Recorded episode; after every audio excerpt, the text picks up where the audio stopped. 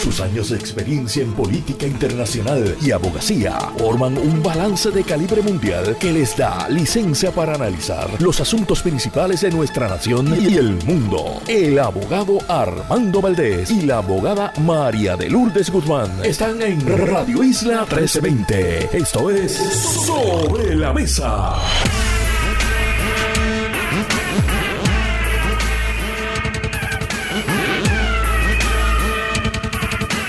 Buenos días Puerto Rico, soy Armando Valdés, usted escucha sobre la mesa por Radio Isla 1320. Hoy en Sobre la Mesa Víctor García San Inocencio y José Yello Ortiz Daliot son nuestros analistas de todos los lunes, además Francisco Aquino y Maritza Maimí estarán con nosotros, el primero asesor de economía circular para la coalición Generación Circular, y Maritza Maimí, coordinadora legislativa del Sierra Club de Puerto Rico. Ellos ambos estarán con nosotros en los últimos dos segmentos del programa a partir de las 9 y 25 de la mañana. Todo eso y por supuesto, como todas las semanas, de lunes a miércoles se sienta con nosotros a la mesa, aún hoy feriado. Marilú Guzmán y junto a ella analizamos todos los temas para este 15 de enero, Martin Luther King Day.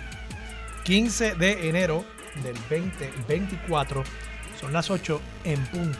De la mañana. Los asuntos del país tienen prioridad, por eso llegamos a poner las cartas sobre la mesa. Vamos a poner las cartas sobre la mesa de inmediato. Hay varios temas que quiero discutir a nivel local, entre ellos que el registro electoral muestra una tendencia nuevamente a la baja, ya son menos de 2 millones de electores registrados para votarse en Puerto Rico, entiéndase electores hábiles, eso es una reducción marcada en comparación con el año eleccionario anterior. Voy a estar hablando sobre eso. Quiero hablar sobre unas expresiones que hiciera el gobernador a sus 168 aspirantes a puestos políticos, aspirantes que lo están apoyando a él dice que él no quiere que caigan en los ataques. Y vamos a analizar esas expresiones a la luz de la experiencia pasada con la campaña de Pedro Pierluisi contra Wanda Vázquez. Quiero tocar también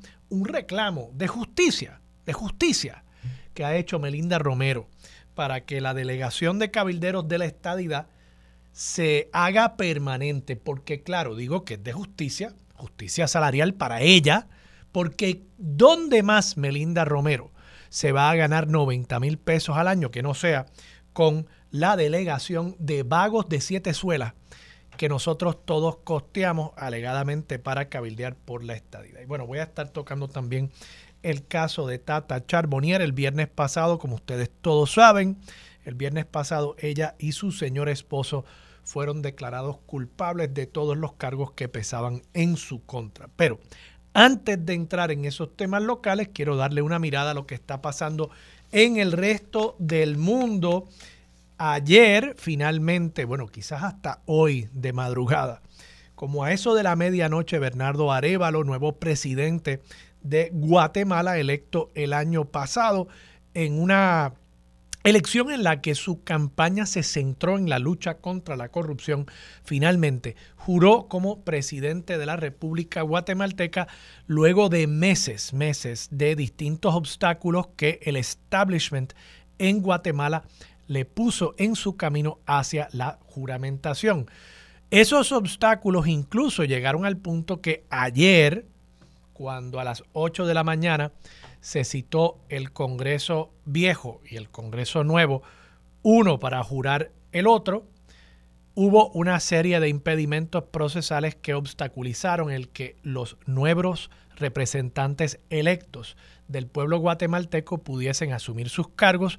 Y claro, para que se jurara al presidente tenía ya que estar instalado, como sucede aquí en Puerto Rico también, el nuevo Congreso. Así que se dilató por espacio de cerca de 10 horas la juramentación de Arevalo, lo que provocó que incluso algunos de los invitados, como Gabriel Boric de Chile y hasta el rey Felipe II de España, tuviesen que abandonar el lugar donde se iba a estar celebrando la juramentación porque tenían otros compromisos y porque, bueno, el Congreso antiguo los había hecho esperar por espacio de más de nueve horas para que se efectuara la juramentación. Por otro lado, en España, el presidente del gobierno, Pedro Sánchez, anuncia que va a estar presentándose una ley integral para proteger a los menores de la pornografía en el Internet. Yo creo que es un tema importante.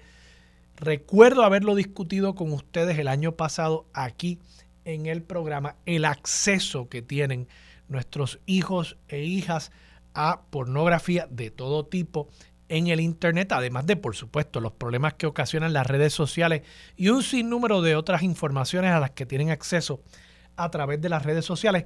¿Cómo regulamos eso como sociedad? No solamente como familias individuales, sino, por ejemplo, imponerle un requisito de que para entrar a estas páginas usted tenga que demostrar que es adulto con algún mecanismo de identificación. En Estados Unidos se hablaba de una tarjeta de crédito. Todo eso yo creo que es importante que lo discutamos aquí también en Puerto Rico porque ciertamente es problemático el que menores de edad y las estadísticas que presenta este artículo del país realmente son para pelos. Menores de 15 años dice que el 50% de ellos ya han tenido acceso a pornografía hardcore y eso el efecto que pueda tener sobre su percepción acerca de lo que son las relaciones sexuales humanas, el impacto que eso pueda tener sobre sus vidas sexuales futuras, sobre la violencia sexual en pareja, yo creo que todavía ni siquiera hemos comenzado a estudiarlo y aquí en Puerto Rico deberíamos estar también teniendo esta conversación. Mientras tanto, en Taiwán, en Taiwán ganó el presidente ahora electo Lai, Lai es miembro de un partido que apoya mayor distancia, mayor distanciamiento y autonomía, llegando al punto de quizás hasta abogar por la independencia de Taiwán de China. El secretario de Estado estadounidense Anthony Blinken felicitó a Lai por su elección, pero esto ya provocó que Pekín levante bandera y diga que no debería estarse ahondando ningún tipo de relación diplomática, que no la hay, pero relaciones incluso extraoficiales entre Estados Unidos y Taiwán. Estados Unidos, por supuesto, como ustedes saben, garantiza la seguridad de Taiwán, aunque, aunque no lo reconoce como país a nivel internacional. Y en Estados Unidos, Mike Johnson, el speaker de la Cámara, presidente de la Cámara, sigue enfrentando dificultades para llegar a un acuerdo con los demócratas de cara a la posibilidad de que este 19 de enero, entiéndase, el viernes, el gobierno federal tenga que cesar operaciones, al menos aquellas partes que no son consideradas críticas, ante la expiración del último acuerdo que había alcanzado Kevin McCarthy con el liderato demócrata y que provocó la salida de Kevin McCarthy de la presidencia de la Cámara. Incluso ya hay un run run entre algunos líderes republicanos de que podrían provocar un voto de no confianza para expulsar de la presidencia de la Cámara a Mike Johnson, lo cual en medio de un año eleccionario, cuando precisamente hoy se va a estar celebrando los caucuses en Iowa para determinar a quién van a apoyar los delegados republicanos de ese estado en la primaria republicana entre Nikki Haley, Ron DeSantis y Donald Trump, pues precisamente en esos momentos en que se está comenzando a configurar las contiendas electorales de este año 2024, sería muy problemático para el Partido Republicano que nuevamente proyecten su incapacidad de gobernar, incluso de ponerse ellos de acuerdo acerca de quién debería ser el presidente de la Cámara. Así que eso está pasando a nivel internacional creo que van a ser temas que van a seguir dando de qué hablar durante las próximas semanas y meses. Acá en Puerto Rico, aterricemos aquí primero, precisamente tocando un tema que tiene que ver con nuestra relación con Estados Unidos, y es que Melinda Romero, Melinda Romero, ha hecho un llamado a la justicia salarial, al menos la justicia salarial para ella.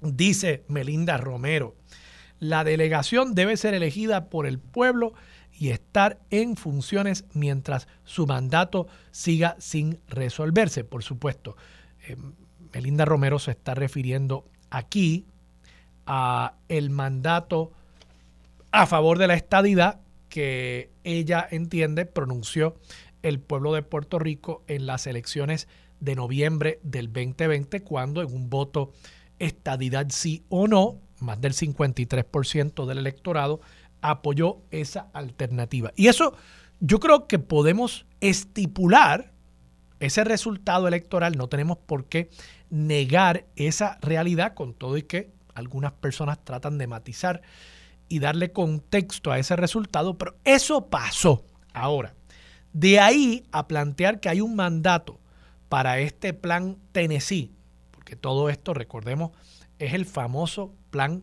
Tennessee, ahora mal logrado por la ineptitud del Partido Nuevo Progresista, decir que debemos mantener esta delegación de vagos mantenidos, que es lo que son, porque nosotros les pagamos 90 mil dólares al año, más le reembolsamos hasta 30 mil dólares en gastos.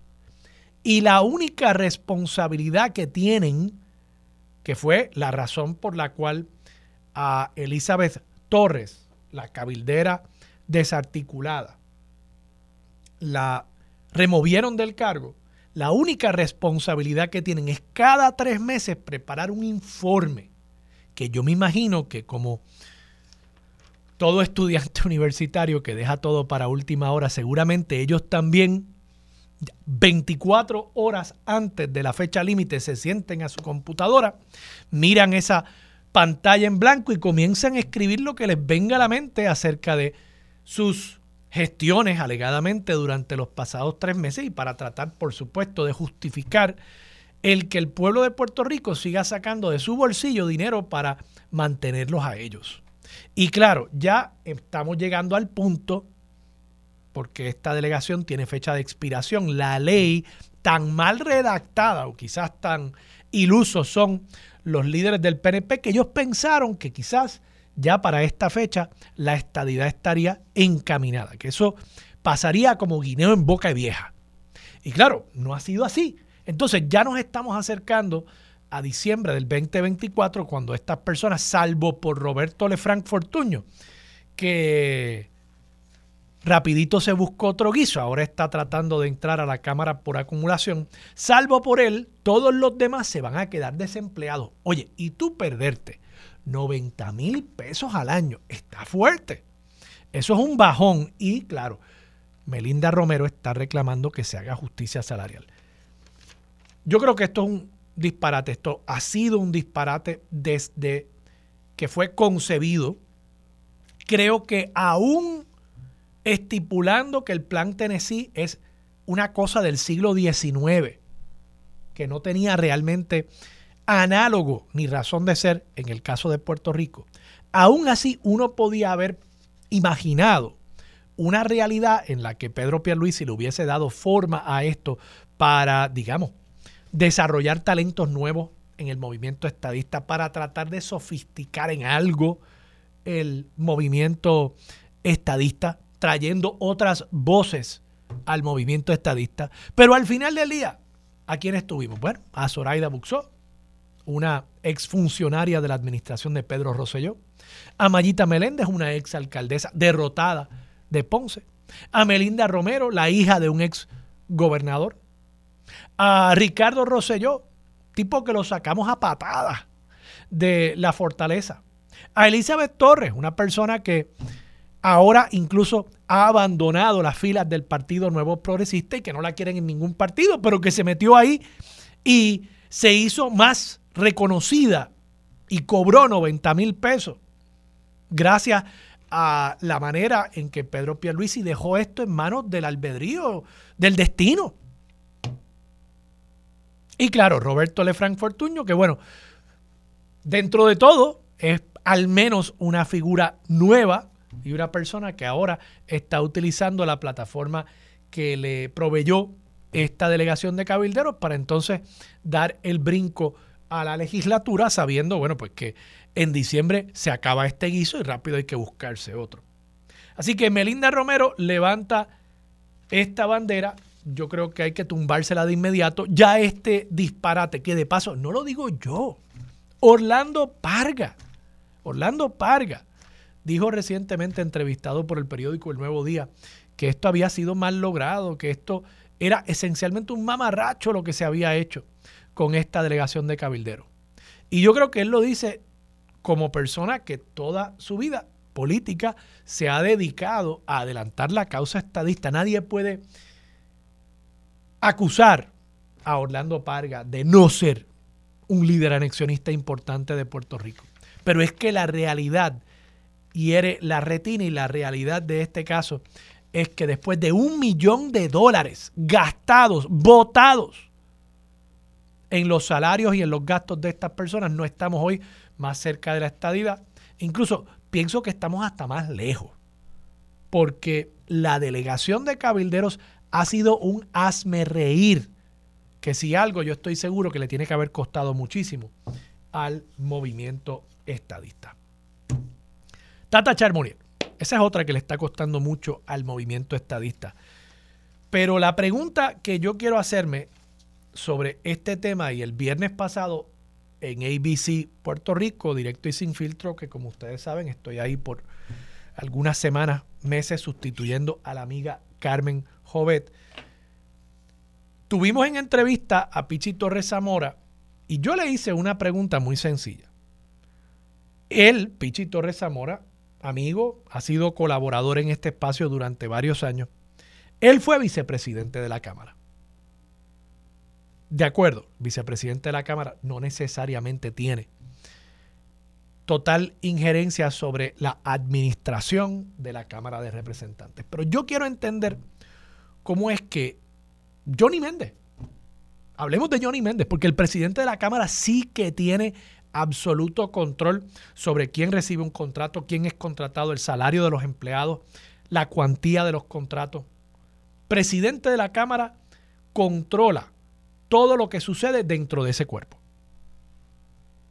¿Cómo es posible que Johnny Méndez haya visto que una persona con poca preparación académica se estaba ganando más que todos los legisladores, porque los legisladores no se ganan 8 mil pesos al mes, aunque usted no lo crea. Esa es la realidad. 8 mil pesos al mes es 96 mil dólares al año, casi 100 mil dólares. Y un legislador se gana 70 mil, un legislador raso, un legislador que sea portavoz, digamos, o presidente de la Comisión de Hacienda o de Gobierno, se limita a eso, se gana 84 mil pesos. Y creo que los presidentes puede que estén cerca de los 100 mil pesos o quizás por encima un poquito. No llega a 110. Entonces uno ve eso y uno ve que la persona que cogía el teléfono en la oficina de Tata Charbonnier se estaba ganando cerca de 100 mil dólares. Y ver eso y no cuestionarse qué es lo que estaba pasando ahí es como lo que pasaba con el Cano, o lo que pasaba con Jorge de Castro Font, que todo el mundo sabía que algo estaba mal ahí. Porque uno iba a la oficina de Jorge de Castro Font, yo nunca fui, esto es lo que cuentan. Y había una pecera con peces exóticos, costosísimos. Es más, yo creo que tenía a Moisés el manatí dentro de una pecera en su oficina, allí en el Senado. A Moisés el manatí, que ahora me dicen que se ha recuperado del impacto de, algún irresponsable. Y se está cicatrizando bien. Lo leí en el periódico. Pues por un tiempo Moisés el Manatí vivió en el Capitolio en la pecera de Jorge de Castro Fonti. La gente veía eso y decía, caramba, y las corbatas. Y dicen los que visitaron que había un mozo con guantes blancos que servía champán en la oficina de Jorge de Castro Fonti. Una ostentación que evidentemente de nuevo debía haber levantado en su momento algunos cuestionamientos. Y, no estoy, lo del manatí es broma, lo del mozo con guantes blancos y champán no es broma. O sea, no quiero que vayan a, pensar que me estoy inventando esa imagen. Y el Cano Delgado en Cataño. ¿ah? El Cano Delgado en Cataño, relojes carísimos, adornando su muñeca, camisetas también que cuestan más que posiblemente un traje que yo me ponga para ir al tribunal. Camiseta, eso es una, para mí eso es una chusmería, esas camisetas de 400, 500 pesos, pero está bien, al que le guste fabuloso, al que quiera ostentar de lo que tiene, bien o mal habido, pues fabuloso, que lo haga. Pero ¿cómo es que el Cano podía ostentar de esos lujos siendo alcalde de un pueblo pequeño con un salario reducido y sin que se le conociese un gran caudal familiar? Pero lo veíamos y no nos hacíamos esos cuestionamientos. Hasta que, claro, vienen a tocarle la puerta a los federales. Entonces, lo mismo yo me pregunto acerca de Tata. Y claro, yo sé que en la política, en todos los partidos, en todas las agrupaciones, incluyo ahí a los nuevos, porque, vamos, hemos visto cómo se han comportado cuando han sido acusados los de ellos. Hay un código de lealtad, hay una especie de omertad, como la mafia siciliana. Yo me quedo calladito. Pero ¿hasta cuándo? ¿Hasta cuándo? Y realmente este caso de Tata, viendo la evidencia que se ventiló y que ya un jurado de sus pares concluyó que esa evidencia probaba el delito del que se le acusaba más allá de duda razonable. Luego de ver esos hechos ya confirmados en un tribunal, ¿cómo es que no habían más personas que estaban dispuestas a decir esto que está haciendo Tata está mal, esto que está haciendo Néstor Alonso, que era el mismo esquema, está mal. La única, la única contestación que yo tengo a esa pregunta, bueno, es que Tata y Néstor no eran los únicos, que hay otros que no hemos sabido todavía de sus nombres y que quizás nunca sepamos de sus nombres.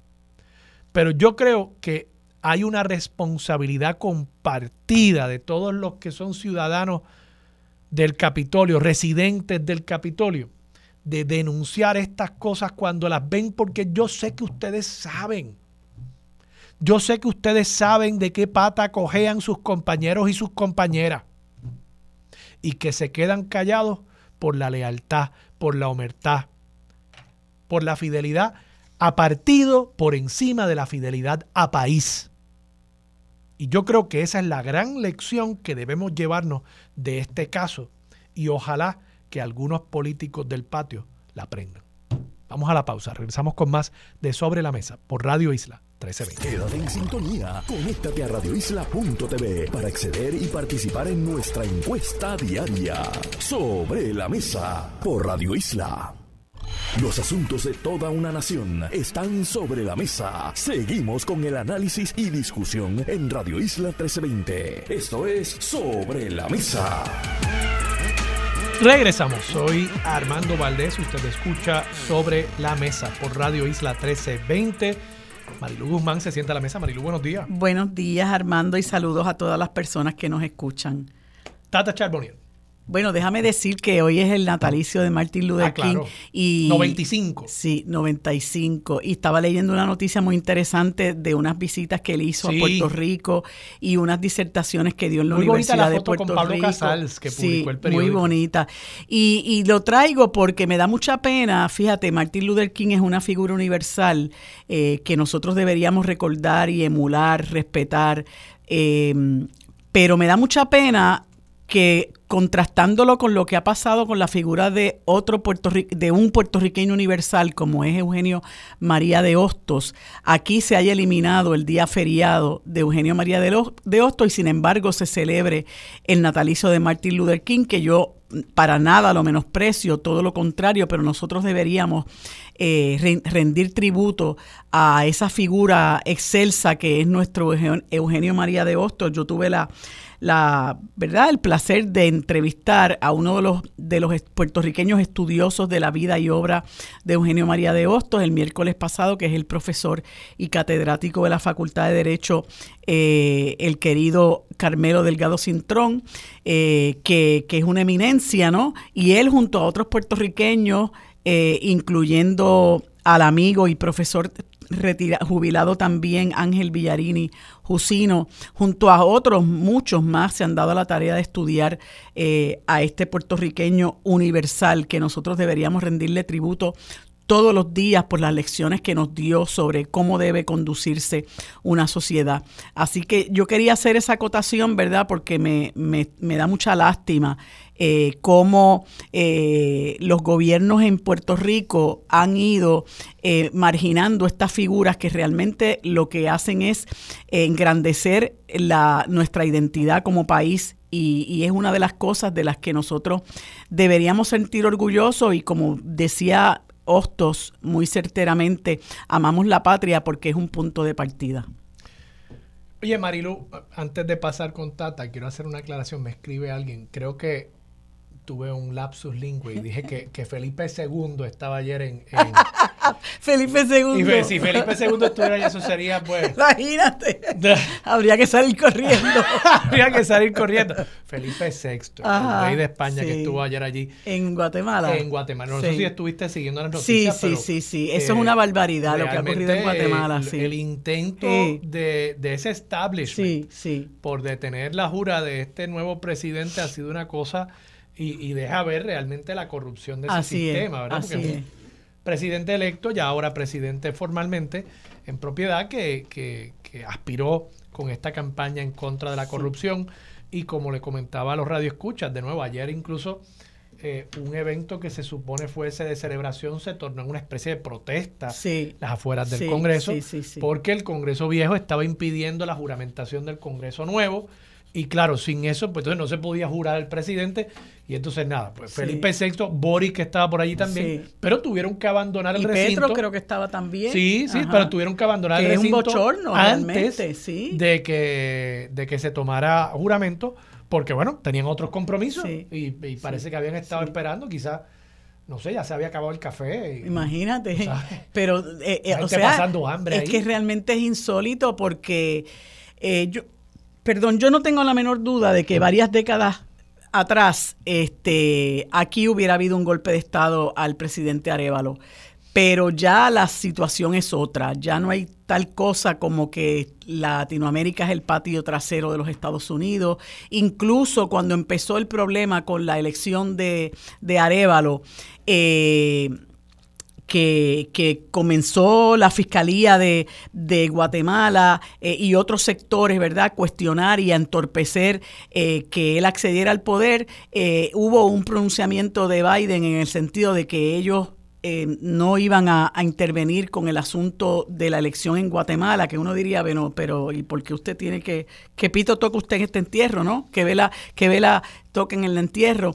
Eh, y, a pesar de que le tocaba ya juramentar, eh, esta gente de la oligarquía corrupta de, Guatemala insiste en subvertir el orden, en desoír lo que ha sido la voluntad del pueblo, pero yo, eh, que, espero hablar un poquito más de esto mañana con el profesor Carlos Severino, creo que en, en Guatemala se ha levantado un pueblo consciente, un pueblo valiente, un pueblo que resiste, y en gran medida, gracias gracias a, esa eh, voluntad de ese pueblo y de ese arrojo de ese pueblo, eh, el, el, presidente Arevalo pudo, pudo juramentar. Yo lo que espero es que haya paz en Guatemala, que esta gente respete eh, lo que es la voluntad del pueblo, porque en muchas ocasiones, la mayor parte de las ocasiones, esta derecha recalcitrante cuando ganan ellos, pues está todo bien, pero cuando pierden no quieren respetar lo que es la decisión de quienes les han de quienes les han superado en los votos. Así que mi, mi, mi mayor este eh, ruego es que haya paz para, para, para Guatemala, ¿verdad? Como para el resto del mundo, que la necesitamos mucho. Hablando de corrupción y campañas anticorrupción, que fue la bandera de Arevalo en Guatemala. Aquí en Puerto Rico quienes llevan esa bandera, por lo visto, son los federales. Hmm. Y los federales logran una importante victoria con la convicción de María Milagros Tata Charbonnier el viernes pasado, una figura muy controversial de nuestra política, una figura que desde el poder público intentó imponer unos criterios de moral y de religiosidad que evidentemente ella no vivía. Vamos, supongo que ella dirá, bueno, para eso está la iglesia, para acoger al pecador. Pero, claro, ella no quería llevar ese mensaje de misericordia, sino ella llevaba un mensaje de castigo eh, punitivo contra quienes no pensaban como ella, contra quienes no vivían como ella. Eh, y claro, esto también tiene mucho que ver con, con, la valoración de los pecados. Pues ser homosexual es un pecado imperdonable para muchas de estas personas. Eh, robarle al erario público, bueno, pues... pues pecata minuta. Pecata minuta, pecata minuta. Pero bueno, dicho todo eso, mi análisis es que estos no son casos aislados. Eh, yo creo que aquí tenía que haber una activa y agresiva ignorancia eh, de lo que estaba sucediendo. O sea, ver estas cosas como buen gerente, como buen administrador, como buen padre de familia, ver estas cosas y no pensar que hay algo raro como eh, dijo Aníbal, pues eh, o lo sabía, o eres un inepto, o eres un bruto. Voy a hacer más O eres cómplice o eres inepto. Pero es que está difícil. Entonces, de nuevo, yo siento que nuestra política recurre en estas figuras. Hay, hay gente que nos sorprende. Creo que Néstor Alonso quizás sorprendió. Creo que eh, Ángel Pérez.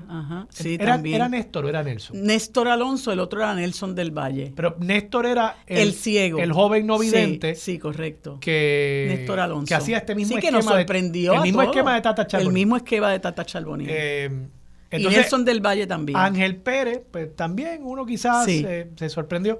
Pero hay otra figura donde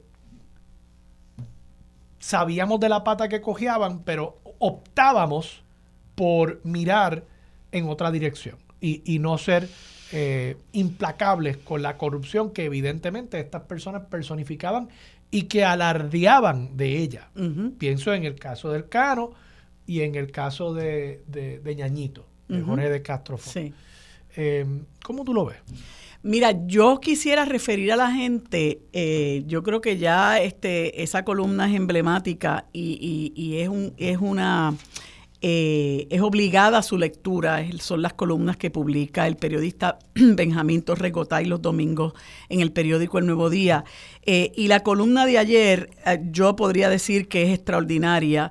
Se titula Tata Charbonnier a contraluz. Y esa columna describe quién es Tata Charbonnier desde que surgió a la política partidista de manera pública de la mano nada más y nada menos de quien yo sostengo que institucionalizó la corrupción en este país, que es Pedro Rosselló González. Eh, y, él hace una... Eh, eh, reseña una, la trayectoria de Tata Charbonnier a lo largo de todos estos treinta y pico de años y cómo ella fue seleccionada siendo una total desconocida o, básicamente muy desconocida fuera de los círculos eh, quizá del, del, del, propio PNP, cómo fue eh, em, nombrada secretaria de secretaria del Partido Nuevo Progresista eh, cuando Pedro Rosselló era su presidente, porque él le garantizaba traer a este sector del fundamentalismo religioso y en efecto sí logró hacerlo, porque ella, bueno, con esta, con este ropaje de cristiana, eh, pues eh, se allegó a mucha gente que estaba, pudiéramos decir, suelta por ahí y que necesitaba aglomerarse en, en en los círculos del PNP y a eso han recurrido muchos muchos partidos, sobre todo partidos de la derecha, lo hizo, lo hizo Bolsonaro en, en, su, en sus elecciones para presidente de Brasil, y así muchos otros se han ido allegando a los fundamentalistas religiosos eh, que, que, son, que son una contradicción en sí mismos porque lo menos que practican es el cristianismo. Y Tata Charbonnier trajo toda esta, todo este discurso hipócrita ¿no? De, del cristianismo, me acuerdo de aquellas Em, campañas de ayuno y oración que ella eh, lideraba junto a Johnny Méndez, ¿verdad? Que es otro que tal baila y del que hablaremos en un ratito. Pero yo, eh, antes de ir a la pausa, y me gustaría continuar este tema, antes eh, quisiera referir a todas las personas que nos escuchan a esa columna que que describe con mucho detalle y mucha certeza la trayectoria de esta señora que es una farisea. Vamos a seguir hablando sobre este tema cuando regresemos aquí en Sobre la Mesa por Radio Isla 1320. Quédate en sintonía, conéctate a radioisla.tv para acceder y participar en nuestra encuesta diaria. Sobre la Mesa por Radio Isla. Los asuntos de toda una nación están sobre la mesa. Seguimos con el análisis y discusión en Radio Isla 1320. Esto es Sobre la Mesa. Regresamos, soy Armando Valdés. Usted escucha Sobre la Mesa por Radio Isla 1320 Marilú. No hemos todavía concluido.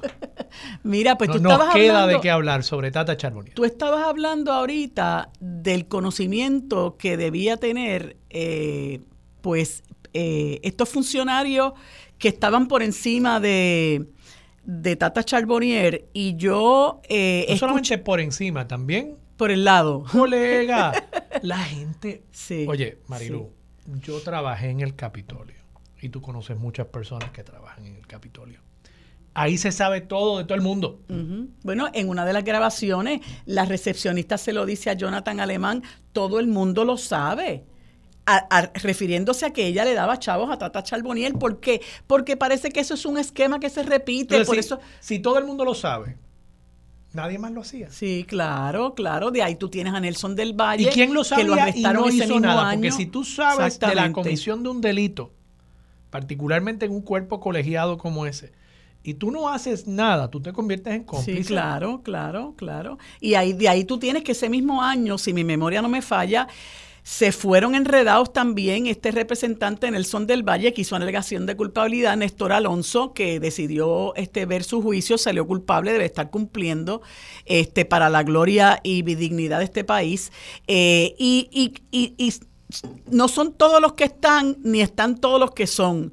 Y con relación al conocimiento de los que están por encima, los que están por, por el lado de Tata Charboniel, pues mira, no somos tontos. Y tú sabes por qué esta gente que se dedica, se, se decide a, a ventilar su juicio en su fondo sale culpable. Porque ese pueblo que está representado en el jurado está harto, harto ya de, tanta corrupción, de tanto pillaje y de tanta hipocresía. Y ese caso de Tata Charbonnier lo ejemplifica porque ese jurado comenzó a, deliberar poco después de las nueve de la mañana y a la una de la tarde, incluyendo la hora del almuerzo, y sabrá Dios si, si el rato que tuvieron charlando o lo que sea, gastando tiempo, la encontraron culpable en todos y cada uno de los casos. Que un jurado que se sienta a, deliberar analiza cada caso con la prueba presentada y determina después, mira, en este caso sí, en este caso no, pero que ambos salieran culpables de más de 20 casos en cuatro horas, incluyendo la hora del almuerzo. Mira, Armando, ahí la suerte estaba echada hace rato. Y toda esta gente que decide que va a ir a, que va a ver su juicio por jurado tiene que tener tiene que pensarlo dos veces, porque ese jurado que está allí nos representa, representa un pueblo indignado, harto ya de que se estén robando el dinero, el, dinero que nosotros aportamos al erario y que debe destinarse a hacer justicia social, a levantar la calidad de vida de este país. Y sobre Johnny Méndez, yo tengo que decirte, yo podré ser ingenua para algunas cosas, pero a mí no me, a mí no me convence Johnny Méndez. Johnny Méndez tenía, y yo creo que es importante discutirlo, Johnny Méndez tenía por lo menos dos empleados que a mi juicio ganaban más que él. Uno de ellos era Nuno López, que yo siempre digo, ¿Cuál es la maravilla de Nuno López? ¿Qué era lo extraordinario de Nuno López? Que pasó sin pena ni gloria en la legislatura, se quedó sin trabajo y Johnny López y Johnny Méndez lo recogió, ganándose 12.500 dólares al mes. Y tenía una pastora que se de la iglesia de Johnny Méndez que se ganaba 10.000 dólares al mes. Entonces, eh, la esposa de Johnny Méndez trabajaba en el Senado y curiosamente cuando el PNP pierde la mayoría en la legislatura, eh, a ella le dan una liquidación, o sea, se le debía dinero también. Esta gente ha utilizado las ramas de gobierno para el saqueo, para el beneficio de su propia gente, de sus amigos, de sus parientes, de sus dolientes, de la gente que, eh, que ayuda en las campañas, ya sea eh, de la manera que sea, van a, van a devolverles el favor cuando alcancen el poder y eso es lo que la gente eh, tiene que tener claro. Y, gracias a, al discurso que ya se está escuchando y a que lo que la gente está viendo y experimentando, el país está cobrando conciencia y por eso los jurados se expresan de la manera que se expresan, cada vez con más rapidez, porque están hartos. Entonces Tata Charboniel fue la niña símbolo de la hipocresía, ¿no? Eh, eh, un sepulcro blanqueado que pretendía aleccionar al país con la moral, la moral que ella no tenía y que nunca ha tenido, eh, lamentablemente, porque como señala este Torres Gotay, incluso el Tribunal Supremo en un par de ocasiones la suspendió de la notaría o, y o la amonestó en una ocasión. Salió a relucir que ella cobró al municipio de Canóvanas por trabajo que no hizo. Y eso es pillaje eso es pillaje, eso es apropiación de fondos públicos. Esa es la marca de fábrica que traía Tata Charbonnier y solamente era cuestión de tiempo. Pero como también es, también no tiene, parece que mucho aceite en la lámpara, este esquema lo hizo de una manera burda de una manera burda que era fácilmente constatable y poco a poco, bueno, se fueron dando las condiciones para que la atraparan y efectivamente la atraparon. Y yo creo que, que este, no son todos los que están, o sea, son todos los que están, perdón, son todos los que están, pero no están todos los que son. Aquí falta gente. Marilu, te pregunto algo. Tú trajiste, para hacer un poquito de análisis legal también, tú eres abogada criminalista, sé que no trabajas en el Tribunal Federal, pero te codeas con, esos abogados también. Con esta evidencia, ¿por qué una persona iría a juicio? Y yo le pregunté a Osvaldo Carlos si ella pudo haber pedido un juicio por separado. no, no, y ah. eh, un juicio eh, ante ah, el juez, sin jurado, ¿no? Eh, por tribunal de derecho. Y él me dice que a nivel federal tiene que haber también la concurrencia de los fiscales. tú no puedes renunciar únicamente a, juicio por jurado y, se te da. En Puerto Rico sí ya se seleccionó también. Eh, el, fiscal también tiene que concurrir. Sí, sí, si ya se seleccionó, sí, tiene que dar su anuencia. Sí, ya se seleccionó, pero antes pero antes no tiene que haber. a nivel federal tienes. Oh. Tienes que, buscar, procurar la concurrencia de la fiscalía. Eh, y entonces yo, yo veo esa evidencia y yo digo, ¿y, por qué alguien en este país, conociendo la mentalidad de los pares, ¿verdad? De sus pares, de, los puertorriqueños que van a sentarse ahí, ¿por qué tú irías a tratar de plantear, no, bueno, sí, ella tenía el dinero, pero ya una vez estaba en su cuenta, pues eso era de ella y ella podía hacer lo que quería. O sea, cuando tu defensa tiene que admitir hechos fundamentales que está planteando la fiscalía, yo creo que tú estás en la rueda de atrás, o la rueda de abajo ya, eh, empezando el caso. ¿Cómo tú lo ves? O sea, ¿cómo, Mira, yo me he hecho esa pregunta también, porque cuando tú te enfrentas a un juicio, ya tú sabes la prueba que hay en tu contra. Hay un proceso previo al comienzo del juicio donde la fiscalía tiene que divulgar la prueba que tiene y la prueba que va a utilizar en tu contra, incluyendo prueba exculpatoria que tenga eh, contra el acusado, que obviamente no la va a usar, pero la tiene que divulgar y no hacerlo pues conlleva, ¿verdad? Conlleva eh, eh, posiblemente, conlleva que pueda anularse el caso, conlleva problemas éticos, etcétera. Eh, yo sé que ella tenía que saber la prueba que había en su contra. Hombre, la sabíamos muchos de los que estamos acá en las gradas, por así decirlo, pero ellos tenían que saberla, eh, ¿verdad?, con, con más eh, extensión, el alcance de esa prueba que tenía la fiscalía lo tenían que saber.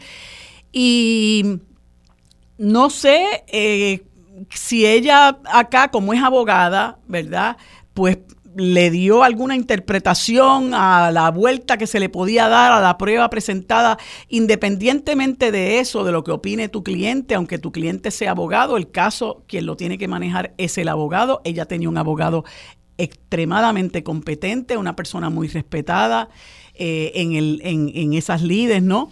Eh, pero yo me he hecho esa pregunta también, o sea, ella se la jugó todas, quizás tenía, alguien dice por ahí que ella dijo en algún momento que ella creía en los milagros, yo no sé si ella dijo eso o no, pero, pero había, que creer en los milagros para, para lanzarse a defenderse en un caso de esa naturaleza donde prácticamente todos y todas entendíamos que no tenía salida. Y con todo lo que se arriesgaba, ¿no? Porque la empleada de ella tenía creo que cuatro o cinco cargos, la fiscalía los agrupó en uno y ella, y, e, y, ella, pues muy inteligentemente llegó a un acuerdo con la fiscalía, este, y todavía no sé, ¿verdad?, a qué se expone al momento de ser sentenciada, pero no hay duda de que, de que Tata, eh, pues se lanzó al vacío como lo están haciendo muchos, muchos. Ángel Pérez también. Sí, también se lanzó al vacío. Y, es que pretender... Y Néstor Alonso se lanzó al vacío también. Pretender que un jurado vea una foto como la que había de Ángel Pérez, pretender que un jurado oiga las grabaciones que había en el caso de Tata Charbonnier y que puedan hacer finas distinciones de derecho eh, para, para encontrarte no culpable en un país abrumado por la corrupción vamos, y yo estoy seguro que los abogados tienen que haberle explicado esto. Al final del día, decide... Tienen que haberse lo explicado, como estoy segura que se lo explicaron a Ángel Pérez. Sí. Pero el caso es del cliente. Usted, usted quiere lanzarse al vacío, bueno, pues yo lo acompaño, ¿verdad? Pero finalmente quien va a cumplir las consecuencias de ese, de, ese veredicto son únicas y exclusivamente para y es eso, es, lanzarse al vacío sin paracaídas. Así es. Vamos a la pausa. Regresamos con más de Sobre la Mesa por Radio Isla 1320. Quédate en sintonía. Conéctate a radioisla.tv para acceder y participar en nuestra encuesta diaria. Sobre la Mesa por Radio Isla. Los asuntos de toda una nación están sobre la mesa. Seguimos con el análisis y discusión en Radio Isla 1320. Esto es Sobre la Mesa. Bueno amigos, como les dije hace unos instantes, hoy nos acompañan como todos los lunes el licenciado Víctor García San Inocencio, ex representante por el Partido Independentista Puertorriqueño, y el, y el ex senador José Ortiz Daliot, por el Partido Popular Democrático. A ambos les doy los buenos días y las gracias por acompañarnos un lunes más. Buenos días, ¿cómo están?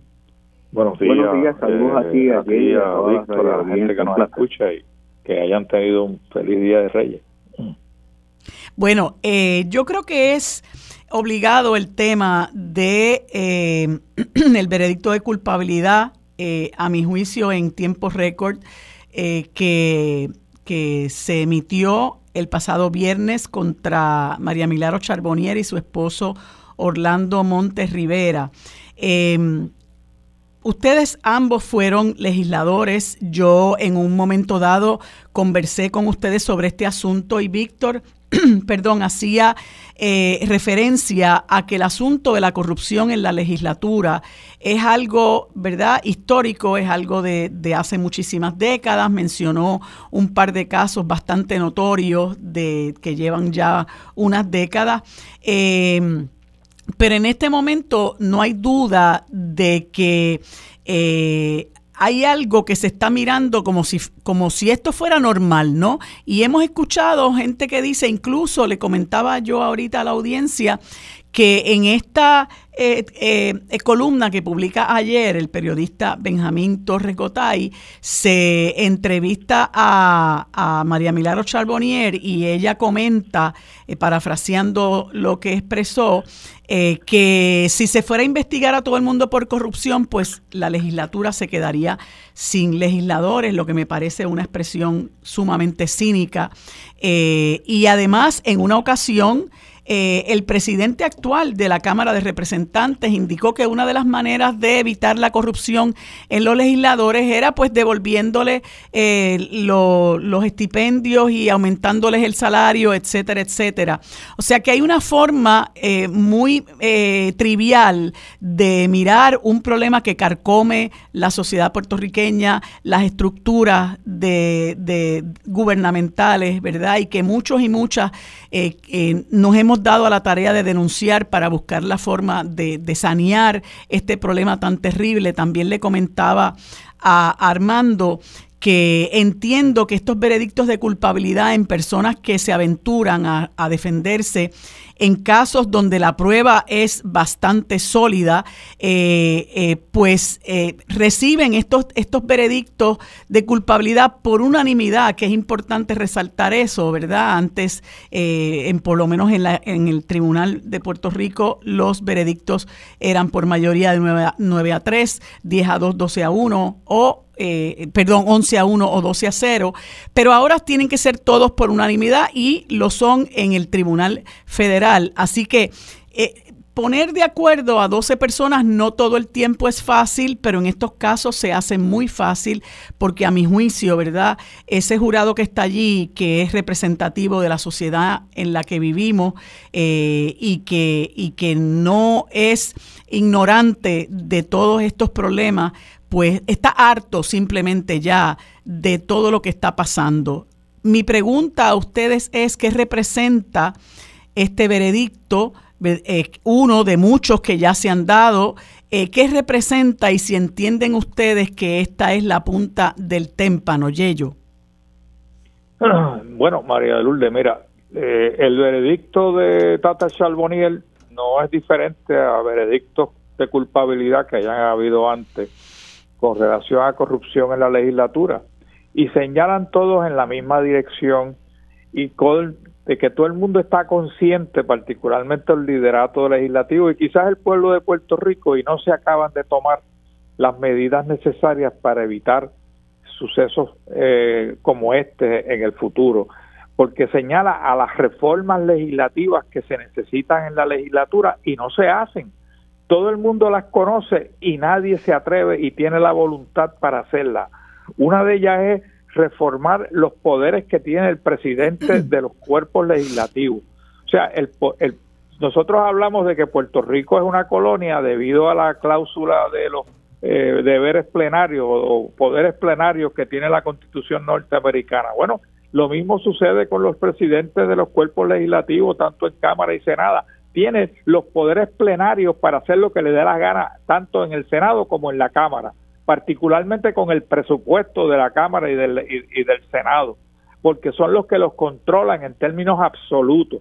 Y yo he dicho en el pasado que deberíamos de pasar legislación donde se le se le quita ese poder al, al, al presidente de los cuerpos y se le da, otorga directamente a cada legislador una cantidad presupuestaria para que haga su trabajo y que no haya diferencia ni entre mayoría ni minoría, que sea la, más, la misma cantidad de dinero porque básicamente cada legislador tiene la misma población, la misma población para darle su servicio. Y sin embargo el que tiene la absoluta potestad para repartir el presupuesto en la Cámara de Representantes y en el Senado es el presidente del cuerpo para todo, no, no es solamente para contratar personal, es para todo. Y eso se le debería de quitar al presidente y quizás se evitarían muchos de los problemas. Lo otro que, que, hay que hacer es lo que se ha prometido, inclusive Tatito lo prometió al principio de, de cuatrenio y se ha hablado de esto anteriormente, es, el sistema de clasificación y retribución para evitar que una recepcionista pueda ganar 8 mil dólares en, el, en, el, en la Cámara de Representantes. Tiene que haber ese sistema para que más o menos se pareen y, y una recepcionista gane la misma cantidad, ya sea en la oficina mía o en la oficina de, Víctor San Inocencio, y no haya ningún tipo de diferencia, porque eso es lo que está levantando bandera roja, que Johnny, Mele, Johnny Méndez debería haber obviamente visto la bandera roja porque él es el que aprueba todos esos aumentos. Así que son reformas que hay que hacer en la legislatura, pero que la misma legislatura se niega a hacerla porque a quien le gusta dispararse uno mismo un, un, disparo en el pie. Víctor. Bueno, mira, el mismo día del veredicto yo envié una columna a noticel.com que invito que la lean, eh, donde un poco eh, explico la, la profunda patología y enfermedad que corrompe el sistema gubernativo en Puerto Rico no es distinto a lo que pasa en el resto del mundo eh, y evidentemente tiene muchos niveles, muchos pisos de, de complejidad. Pero pienso yo que, que hay tres que son fundamentales. Primera es la desvalorización o devaluación absoluta que tiene la que ha tenido la función pública en este país de cara a la, a, al endiosamiento que se ha hecho en Puerto Rico de lo privado frente a lo público. Y eso ha llegado al extremo que desde hace muchos años hay gente que decide hacer privado lo público mientras está en el gobierno. Y esto se da en las agencias, se da en los municipios, se da en, en la Asamblea Legislativa. Yo señalaba que tristemente se da por igual tanto de funcionarios del Partido Popular como del PNP, electos y no electos, y que eso está debidamente acreditado a lo largo de los años porque trágicamente me tocó investigar muchos de esos casos a lo largo de mi función como, como investigador y asesor legislativo y luego como, como portavoz del PIB. Así que el primer, el primer problema es la gran devaluación de lo que es el concepto servicio público, lo público versus lo privado y las privatizaciones a mansalva, que dicho sea de paso, traen un montón de corrupción también a los dos lados de la moneda. El, el segundo asunto tiene que ver fundamentalmente con, con lo que yo llamo el síndrome de quien está dispuesto a vender su primogenitura por un plato de lenteja.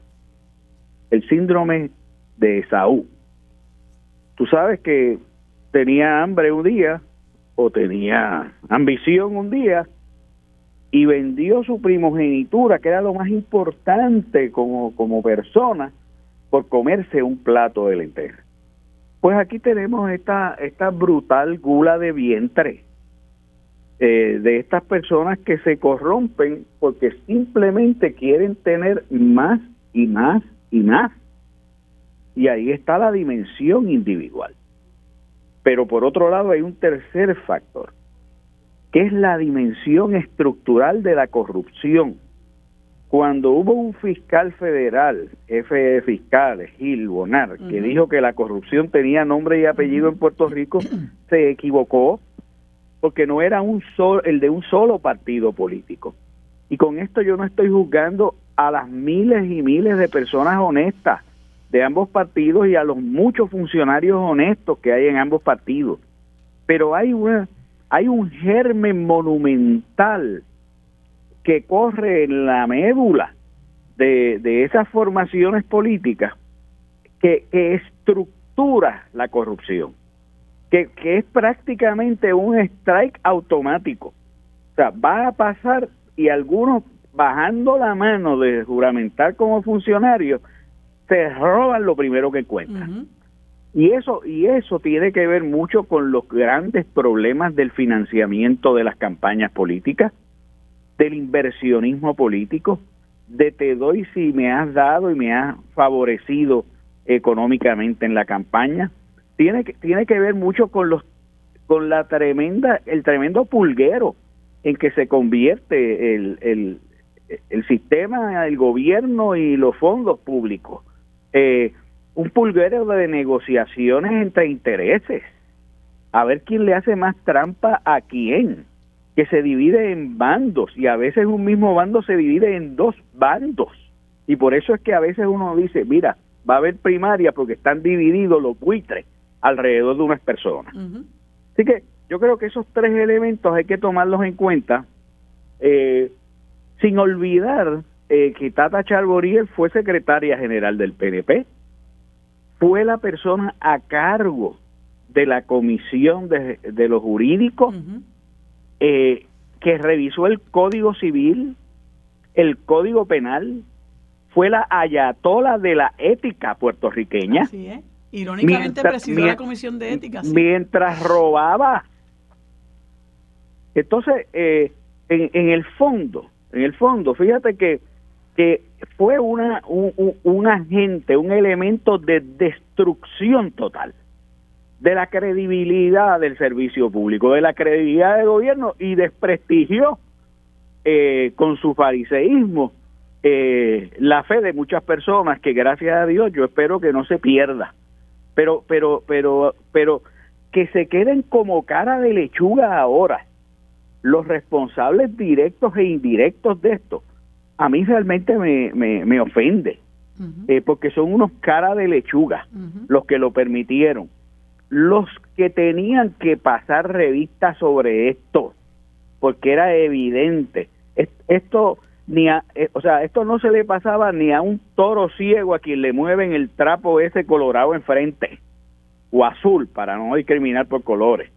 Eh, pero se hicieron los ciegos, se hicieron los suecos, porque por otro lado está la perversión de cómo se llega a presidir un cuerpo legislativo y tiene que ver con un intercambio de qué me vas a dar y qué comisión me vas a dar y qué presupuesto me vas a dar para para yo votar por ti en el caucus de los que terminan siendo mayoría. Sé que puede haber excepciones, pero, pero yo conozco las historias, eh, por lo menos, de las últimas ocho administraciones. Y hay excepciones, pero, pero mira, si ella misma, parafraseando lo que tú dices, le ha dicho que si fueran a meter preso eh, en la legislatura por esto, se quedaría el Capitolio vacío. Hmm. Pues ahí tienes tú, ahí tienes tú. Todavía está sangrando cinismo. Eh, y yo, nada, le pido a Dios que, que de verdad obre en su corazón y que la ponga a hablar hasta que no quede uno solo de esos que ella conoce que son corruptos y que le consten sus hechos. Así es. Ella tiene una, una gran deuda con, este país eh, y tiene unos cuantos meses para pensar, ¿verdad? Yo no sé en qué medida eh, yo creo que sí, que tiene información valiosa y creo que cuán valiosa sea, así podrá ser la receptividad de la Fiscalía Federal eh, para con ella, eh, porque lo que le espera, pues como dice Benjamín y la pena que le espera no es simbólica. Y, no es simbólica porque eh, este país, como yo les mencionaba ahorita, está realmente harto de todo esto que está pasando, de personas que llegan al poder y que lo que hacen es saquear el erario. Eh, aprovecharse del poder que tienen para repartir. Mira, estaba mirando yo hace un rato una noticia que publica el periódico eh, Metro eh, para el 2020, que es precisamente el año en que María Milagro Charbonnier es arrestada. Eh, una, una, noticia que publica el periódico Metro el 23 de octubre del 2020. María Milagro Charbonnier creo que había sido arrestada unos dos o tres meses antes. Y, este periodista inquiere a, Johnny Méndez sobre su plantilla de empleados eh, y por qué tiene entre ellos una pastora eh, que se gana 10 mil dólares en la Cámara de Representantes y él lo que contesta es, eh, la señora se llama Wilmarie Leduc Jorge, que yo creo que es importante que recordemos todos estos datos, eh, y que él indicó que era una persona con una capacidad extraordinaria para el trabajo, que fue contratada para dirigir una organización de base de fe. A eso también añádale que reclutó al legislador derrotado José Nuno López, quien ganaba 12.500 dólares. Yo estimo que esos dos salarios son superiores a los que ganaba el propio representante. Eso es algo eh, que llama mucho la atención, que lo llamó, llamó la atención en ese momento. Y por ejemplo, está el representante Eddie Charbonnier del, del precinto 1 de San Juan, que tenía entonces 12 empleados. Y así por el estilo, ¿no? Cuando usted va escarbando, usted ve la forma y manera en que esta gente maneja el presupuesto que se les asigna, pero sobre todas las cosas, la responsabilidad que recaía sobre los hombros de Johnny Méndez de, regular esto y cómo tanto eh, azules como rojos se han negado a crear eh, eh, este plan de clasificación y retribución que ahora mismo está, digo, ya hace un tiempo que lo está haciendo, pero que ha salido a la luz pública, ¿verdad? Estas gestiones que está haciendo el representante por el Partido Independentista puertorriqueño, Denis Márquez, de que se apruebe este plan de clasificación y retribución que en gran medida evitaría este, este despilfarro de fondos públicos. Por eso yo entiendo que, que María Miglaro Charbonnier, que era una persona que llegó a escalar posiciones importantes dentro del Partido Independentista, ah, perdón, eh, perdón, perdón, dentro del Partido Nuevo Progresista, el señor reprenda, el señor reprenda eh, dentro del Partido Nuevo Progresista, no solamente desde la esfera política, sino la, esfera administrativa, porque como bien señala Víctor, ella llegó a ser secretaria eh, de ese partido de la mano de Pedro Rosselló González. Eh, ella tiene que tener muchísima información, muchísima información que el país necesita conocer y una de las cosas que espera el país es que realmente ella aproveche este tiempo para hacer para, para devolverle el favor al país. Tiene una deuda, tiene una deuda, perdón, tiene una deuda con el país, que pague esa deuda. No solamente tendrá que pagar posiblemente con su libertad eh, las transgresiones a la ley, sino eh, tiene que devolverle al país, eh, reivindicarse y, y, divulgar, ¿verdad?, lo que ella sabe que está ocurriendo y que ha ocurrido porque hay demasiados sepulcros blanqueados al interior de esas estructuras y es importante que nosotros recibamos la sanación que el país eh, eh, necesita. Yo también pues quería comentarles que, que, de la mano de esto va la, la, la inacción de las eh, entidades gubernamentales, porque como ustedes muy bien saben, todo esto eh, lo ha procesado eh, la Fiscalía Federal y las agencias de seguridad de la Fiscalía Federal. Así que no solamente hay unos personajes al interior de la rama legislativa y también ejecutiva que están inmersos en todo este pillaje, sino que eh, también las agencias que se supone que procesen estos casos, pues miran para el lado y eso es lo que ha ocurrido a lo largo de muchas décadas y, y, eso llevó incluso a que el querido amigo eh, fenecido David Noriega tuviera que acudir a, a, a las autoridades federales a, a, buscar que se procesara aquel asunto del Instituto del SIDA. Así que fíjese cómo todo, todo esto se, se, se pone, eh, se, se junta,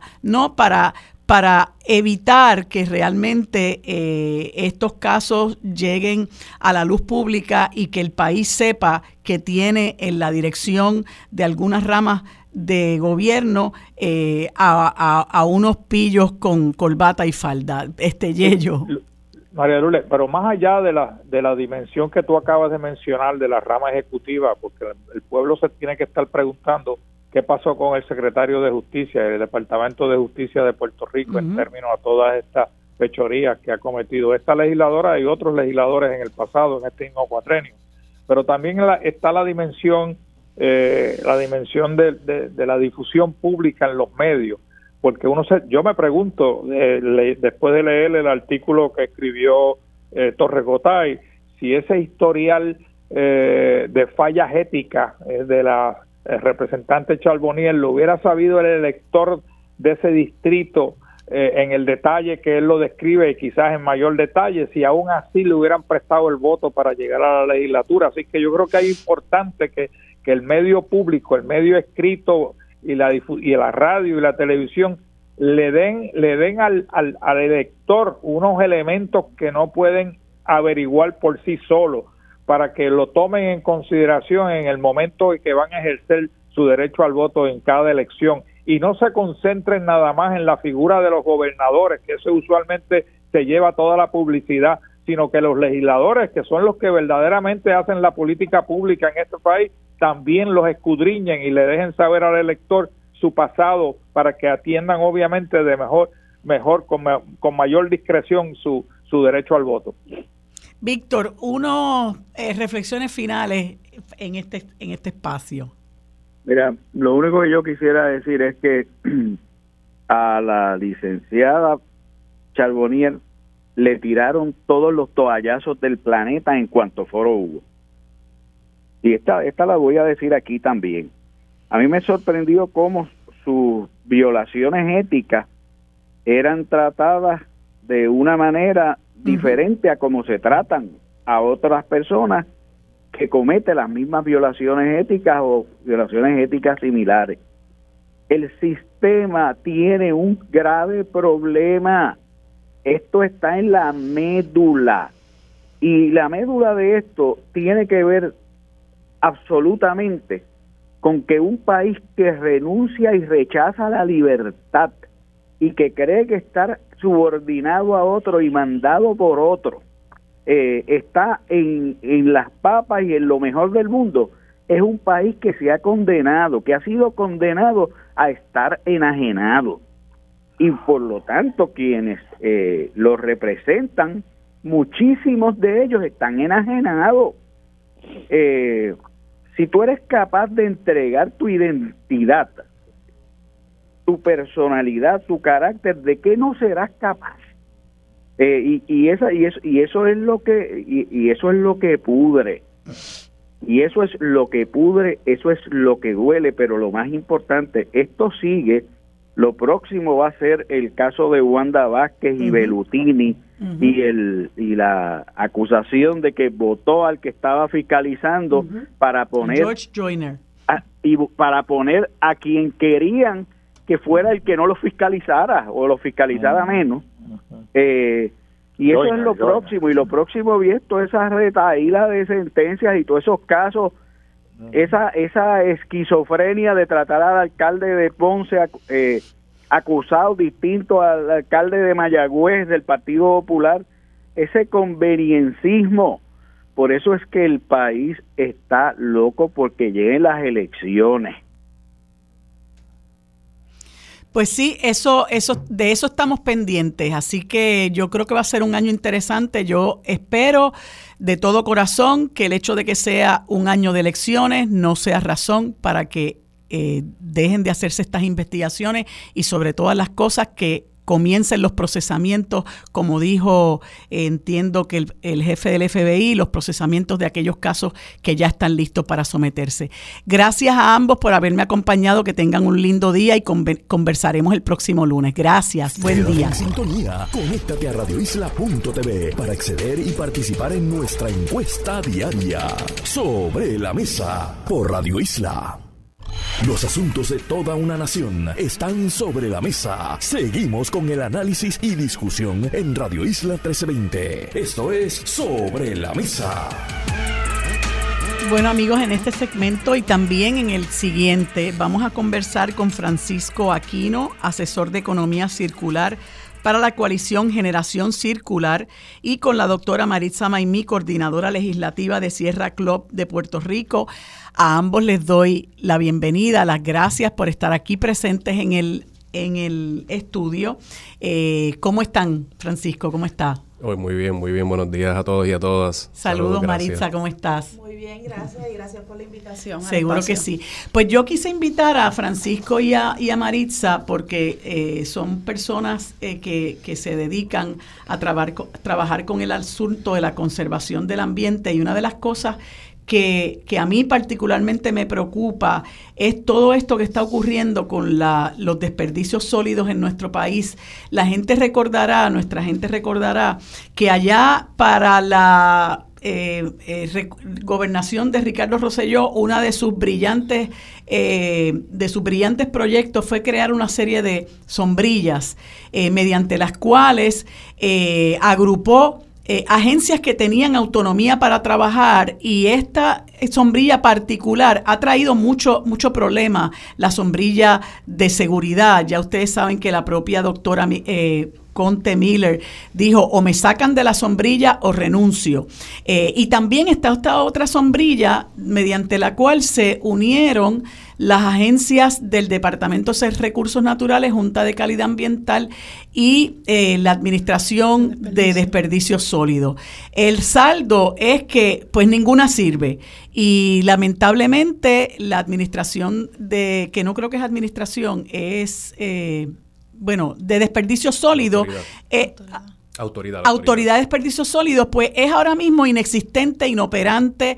Usted llama a cualquier teléfono de la autoridad de desperdicios sólidos que le aparezca en internet y lo van a conectar inmediatamente con el Departamento de Recursos Naturales. O sea, yo no sé si hay un eh, secretario o director de la Autoridad de Desperdicios Sólidos que esté devengando un salario, pero francamente esa, eso eh, en este momento pues no, esto, es totalmente inoperante.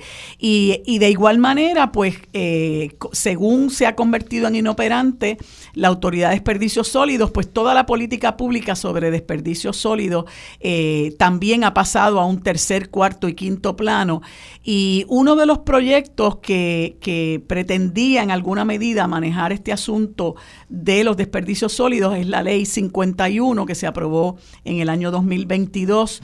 Entiendo que entre, entre otros, o, eh, su autor es eh, el, representante del Partido Nuevo Progresista, Joel Franqui Atiles, ustedes me corrigen, y es una, un, proyecto de una ley, que ya es ley, eh, desde el 2022, que pretendía eliminar eh, plásticos y artículos de un solo uso y ahí están las bolsas plásticas, están los, los, los, cubiertos. etcétera. Bueno, esa, ese, esa ley tenía un periodo de transición de dos años, debía comenzar su implementación en el verano de este año. Me parece que es bastante tiempo, ¿verdad?, para que eso se fuera realizando. Y entonces, eh, hace poco, eh, pues también eh, de la, de la, eh, de la mente de, de, mm, Albert Torres, que ustedes lo conocerán por ser el rey ungido, legislador del Partido Popular por el distrito de Guayama y la senadora por el distrito de San Juan, Nitza Morán, pues promovieron un proyecto de ley que es el 1374 que pretendía eh, paralizar los efectos de esta ley 22 por dos años más. Y entonces, claro está, se creó un enorme revuelo entre las personas que, que, buscan eh, realmente eh, manejar este asunto de la basura, de los desperdicios sólidos, por el problema que estamos teniendo, no solamente porque aquí hay una total ausencia de una política pública en favor del reciclaje, sino porque nuestros vertederos ya, ¿verdad?, no aguantan más y, y están creando muchísimos problemas en las comunidades circundantes, por decir lo menos, ¿no?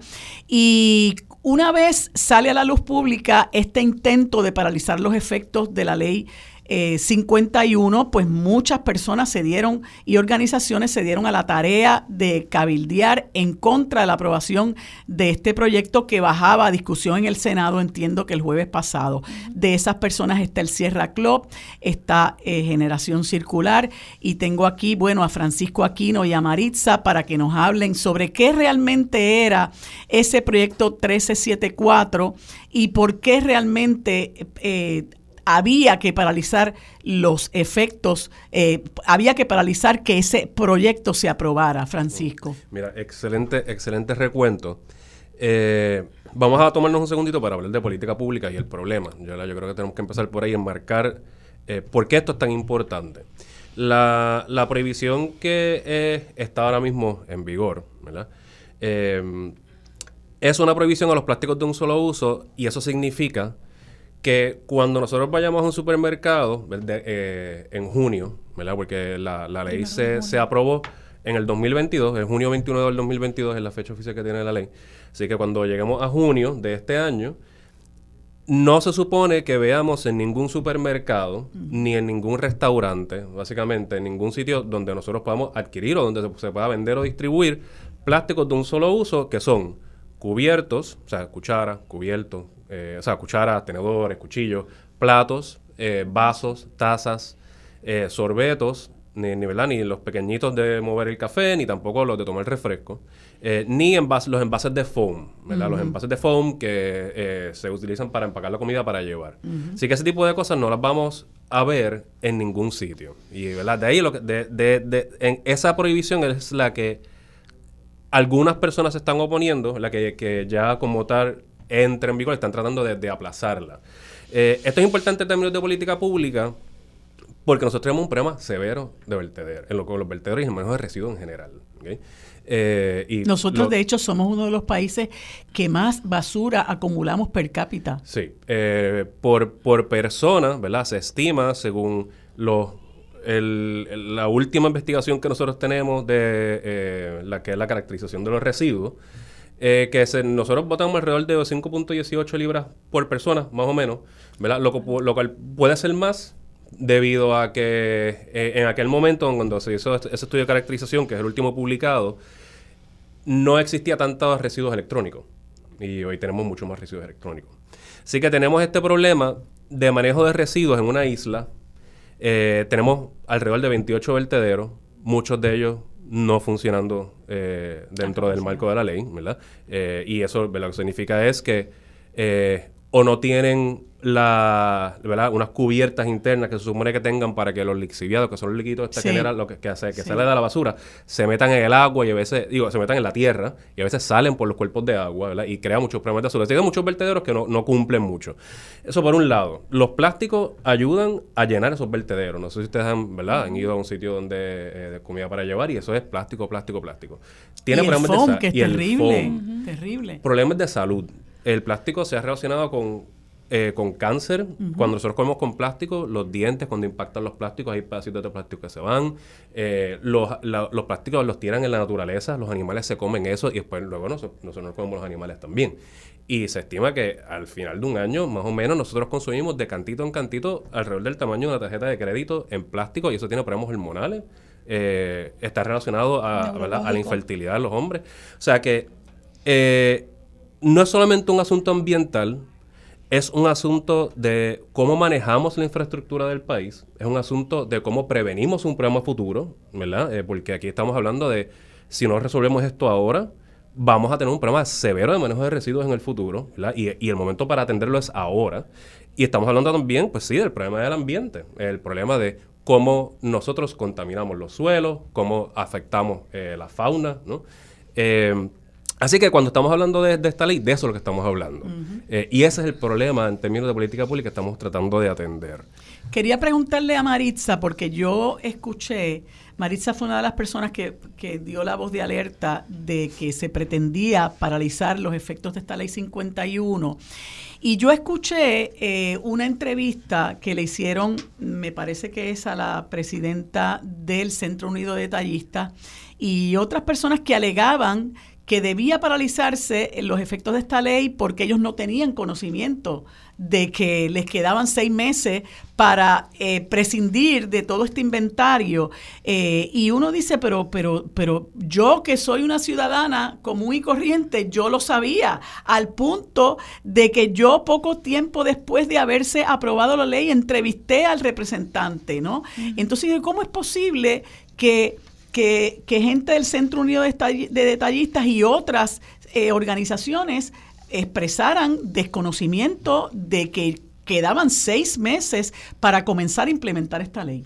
Pues mira, es, me parece que son expresiones muy lamentables porque eh, para comenzar, no solamente la ley dispone un periodo de dos años de transición, sino que el proyecto de la Cámara 668, que fue el proyecto que se convirtió en la ley 51, estuvo bajo discusión de la legislatura un año, dos meses y ocho días. O sea, que eso añádele el, lo, lo, el año y medio que llevamos a ese año y medio eso es de, de, discusión. Desde el momento en que se radicó hasta el momento en que se convirtió en ley. No, también hay que añadir que el, el propio Joel Franquiatiles, que es el autor de esta ley, eh, había radicado un proyecto semejante en el cuatrienio del 2017 al 2020, eh, que fue el proyecto de la Cámara 1951. Ese proyecto estuvo desde enero hasta noviembre, eh, siendo considerado por la legislatura, fue aprobado unánimemente en la Cámara y en el Senado murió. Eh, no sabemos qué ocurrió, no se le dio, no se le dio proceso. Así que este intento eh, de, de, ¿verdad? de prohibir absolutamente los plásticos de un solo uso tiene más de cuatro años eh, en discusión y en discusión legislativa. Añádale a eso de que en la Cámara de Representantes, la Comisión de Recursos Naturales, Ambientales y Reciclaje eh, solicitó memorandos eh, sobre el proyecto de ley al cual respondieron el Departamento de Recursos Naturales, el Departamento de Agricultura, eh, Azores, el Centro Unido de Detallistas y organizaciones como Génesis y Sierra Club y Cambio. Eh, entre otros. Eh, justicia no, se, no hizo expresiones, pero fue un proyecto que fue considerado por múltiples sectores, ¿verdad? Eh, de forma escrita. y luego pasó al, al, Senado, luego de haber sido aprobado, con, con, dos personas solamente se opusieron al proyecto, y el Senado fue considerado por, el, por la Comisión de Agricultura y Recursos Naturales de entonces y fue aprobado. Así que este proyecto llevó eh, esa discusión de más de un año y un periodo de transición de dos años. En este, Te voy a interrumpir porque creo que tenemos que hacer una pausa. Como les había dicho, nosotros vamos a continuar con este tema en el próximo segmento, así que hacemos una pausa y enseguida regresamos. Quédate en sintonía, conéctate a radioisla.tv para acceder y participar en nuestra encuesta diaria sobre la mesa por Radio Isla. Los asuntos de toda una nación están sobre la mesa. Seguimos con el análisis y discusión en Radio Isla 1320. Esto es Sobre la Mesa. Bueno amigos, eh, continuamos hablando con Maritza Maimí del Sierra Club y Francisco Aquino de Generación Circular. Esto es un tema que realmente requeriría un programa completo, pero en el tiempo que nos queda quisiera hablar de no solamente que terminaras de, comentarme, Maritza, el conocimiento que tenían las, los sectores del comercio en el país de que esta eh, ley se había aprobado, sino también cómo se logra que se paralice la aprobación de, de, de la ley en, del proyecto, perdón, en el Senado la semana pasada.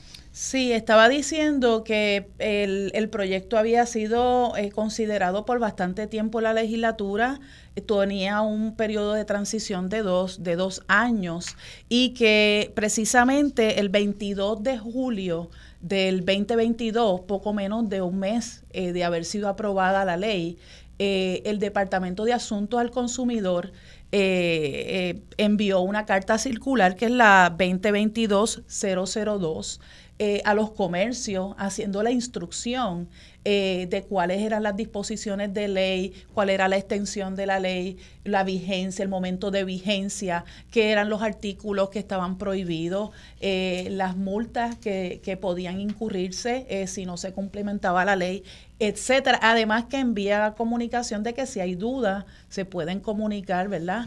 Eh, a esto la Azores respondió a Asuntos del Consumidor, de hecho presentaron un, eh, un, eh, un modelo de cartel para mostrar en los comercios asociados que el Departamento de Asuntos al Consumidor los pudo, lo, lo, también lo aprobó. O sea que estaban enterados de que la ley estaba en vigor y cuál era el periodo de transición. Exactamente. ¿Y cómo se logra paralizar la discusión de este proyecto, la aprobación del proyecto en el Senado? Porque esto fue flash a lo que tengo, por lo que recién comenzaba la sesión de este año. Sí, en, en, en agosto del año pasado, eh, Sierra Club en, eh, comenzó a hacer unas alertas a los miembros de la legislatura eh, para que le dieran seguimiento a las agencias, el DACO y el DRNA, quienes eran las agencias encargadas de poner en vigor la ley y dar las instrucciones, ¿verdad?, a, los comercios y a la ciudadanía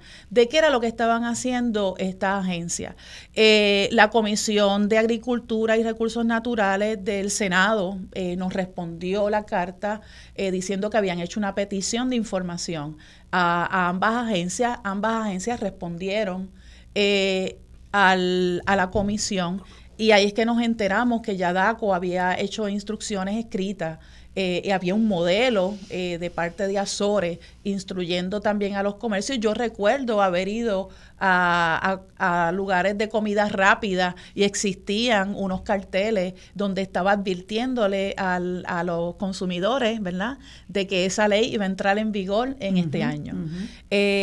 así que eh, el Departamento de Recursos Naturales respondió a la comisión de que estaba todavía en el proceso de culminar, o básicamente que estaban culminando un reglamento. Estamos hablando de septiembre del 2023 eh, y que iba a haber un proceso de vistas públicas. Ese, ese proceso de vistas públicas, hasta donde llega nuestro conocimiento, no se dio. Eh, que puede ser también una parte de extra, bueno, me voy a quedar, me voy a agarrar el comentario, pero eh, no, no se dio. Eh, y en, perdón, en octubre del año pasado, el octubre, precisamente en octubre 19, el senador Albert Torres radica el PS 1374 a petición. así lo expone el proyecto, aunque no dice cuál fue la parte peticionaria. Eh, este proyecto eh, se le da primera lectura en el Senado el día 23 de octubre y entonces se envía, ¿verdad? Se, eh, se envía a la Comisión de Agricultura y Recursos Naturales. Lo que corresponde es que la comisión le dé proceso legislativo o se convoque a vistas públicas o se, o se pidan memoriales a las partes, diversas partes, ¿verdad?, que, tienen interés en la medida. Ese proceso no se dio, ni de uno ni de otra forma. Eh, no obstante, el 9 de noviembre, el último día eh, que tenía el Senado para aprobar medidas internas, eh, ese proyecto se bajó un informe propositivo mm. a los miembros de la comisión eh, del Senado y esa misma noche pretendía bajarse en la hemorragia de proyectos que había en esa noche Para, para ser aprobado. Afortunadamente no, no bajó el proyecto por otros asuntos procesales, pero no bajó el proyecto y entonces se bajó este, el pasado jueves, eh, donde no, si es cierto que no hubo quórum en el Senado, allí se presentó la senadora María de Santiago, presentó una moción para que el proyecto fuera devuelto a la comisión precisamente eh, porque no se le había dado debido proceso legislativo. Y hay que estar alerta, entiendo, ¿verdad? Que no vaya a ser que este proyecto lo, lo vayan a revivir porque pues se está acercando el tiempo para, para poder implementar esa ley 51 y es fundamental que nosotros empecemos a trabajar con este asunto de los desperdicios sólidos. En el tiempo que me queda me gustaría que Francisco me hablara de alternativas que tienen los comercios, ¿verdad? Ante el tiempo que queda para, para poner en vigor el la ley. Sí, mira. Eh, el hecho de que no vamos a tener los plásticos de un solo uso no significa que no van a haber cubiertos, que no van a haber eh, platos, ¿verdad? Hay un montón de alternativas a este tipo de leyes. Eh, nosotros no somos los primeros que los implementamos, así que ya otras jurisdicciones han visto cómo esto se hace. y sabemos que es efectivo, sabemos qué cosas no son efectivas. nosotros no estamos pidiendo, o sea, esta ley no, no, nos, no nos lleva a hacer nada que no hayamos hecho en el pasado. Hace 30 años, muchas cafeterías, en vez de tener cubiertos de plástico de un solo uso, pues tenían cubiertos de metal. Eh, enrollabas una servilletita y tú ibas, comprabas y te daban unos cubiertos de metal. Eh, ellos al final los recogían en unas bandejas, los lavaban y los volvían a poner. Eso es una alternativa, el tener cubiertos reusables. Eh, son costo efectivos, no deberían conllevar un aumento ¿verdad? Es significativo en los costos de absolutamente nada, ¿verdad? Eh, y esa es la alternativa primordial. Eso es lo que nosotros, eh, yo creo que todos quisiéramos eh, que sucediera, reutilizar, porque ahí reducimos los residuos sólidos. Hay otras alternativas, eh, por ejemplo, si estamos hablando de los envases para llevar, pues utilizar cartón, en vez de en vez de foam, ¿verdad? Eh, también lo que es increíble es que recurran el al foam porque es más barato, claro, ¿entiendes? Con todo lo que nos cuesta desde el punto de vista ambiental estar utilizando el foam. Claro, claro, eh, y muchísimo que nos cuesta. Eh, están pues los, los, platos de papel eh, o, platos de cartón, ¿verdad? Hay cubiertos también, que están los cubiertos de cartón. Entonces hay unas alternativas que sí son un poco eh, más costosas ahora mismo, debido a que no hay tantos competidores en el mercado, pero a la medida en que se haga más común, ¿verdad? Que son los compostables, en la medida que se haga que, que la demanda aumente, pues aumentan la cantidad de suplidores y al aumentar los suplidores hay más competencia en el mercado y bajan los precios, ¿verdad? Que eso es parte de lo que vamos a estar viendo una vez se implemente la ley. Esa ¿verdad? es la idea. También existe la oportunidad de que se manufacture localmente con todos los materiales que nosotros tenemos disponibles. O sea, que se abra la puerta para que eso también suceda y haya una contribución a la economía de la isla. Así que esta ley no es una ley en contra de los comercios, al contrario, es una ley a favor del ambiente, es una ley a favor de la salud pública y es una ley también a favor de la economía puertorriqueña en general. Y una de las cosas que a mí me preocupa es que aquí hace ya más de 10 años se aprobó una ley eh, que establecía eh, unos, unos periodos durante los cuales se debía, debía irse aumentando el porciento de material que se reciclaba.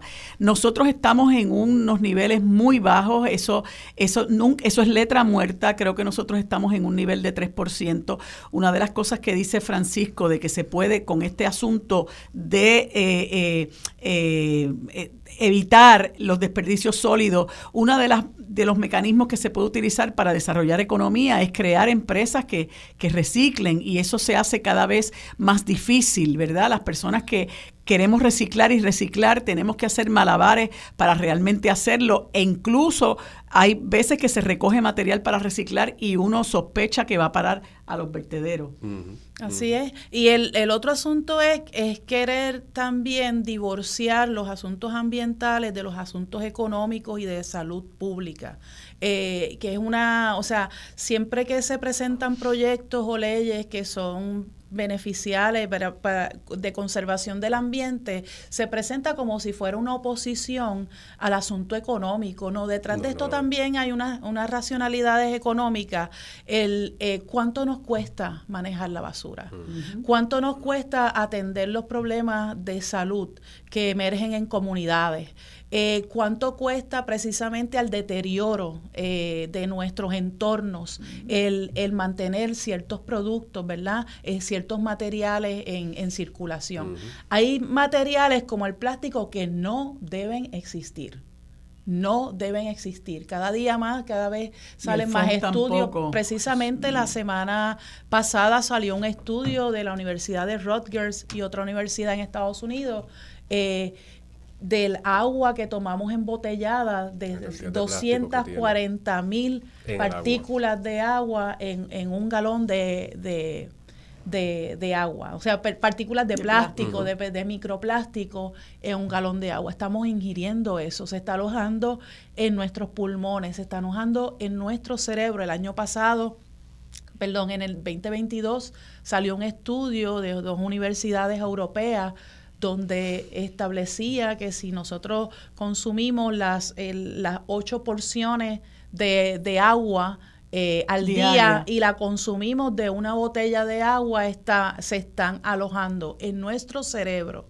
cerca de 90 mil nanopartículas de plástico. Y ahora se está estudiando la correlación que pueda existir entre eso y enfermedades degenerativas como es el que son cada vez más comunes, sí. Como el Parkinson y Alzheimer. Pues se me acaba el tiempo, no hay duda de que esta conversación tenemos que continuarla, esto es muy importante, sobre todo por lo que dice Maritza, que no se puede divorciar la discusión del asunto ambiental y la defensa del ambiente de nuestro desarrollo económico. Ambas cosas pueden ir de la mano Así que yo lo que les pido es que me mantengan al tanto de lo que siga ocurriendo con relación a esto, porque es muy importante que esta ley 51 se implemente y que nosotros hagamos esa transición hacia la eliminación de los, eh, los plásticos de un solo uso.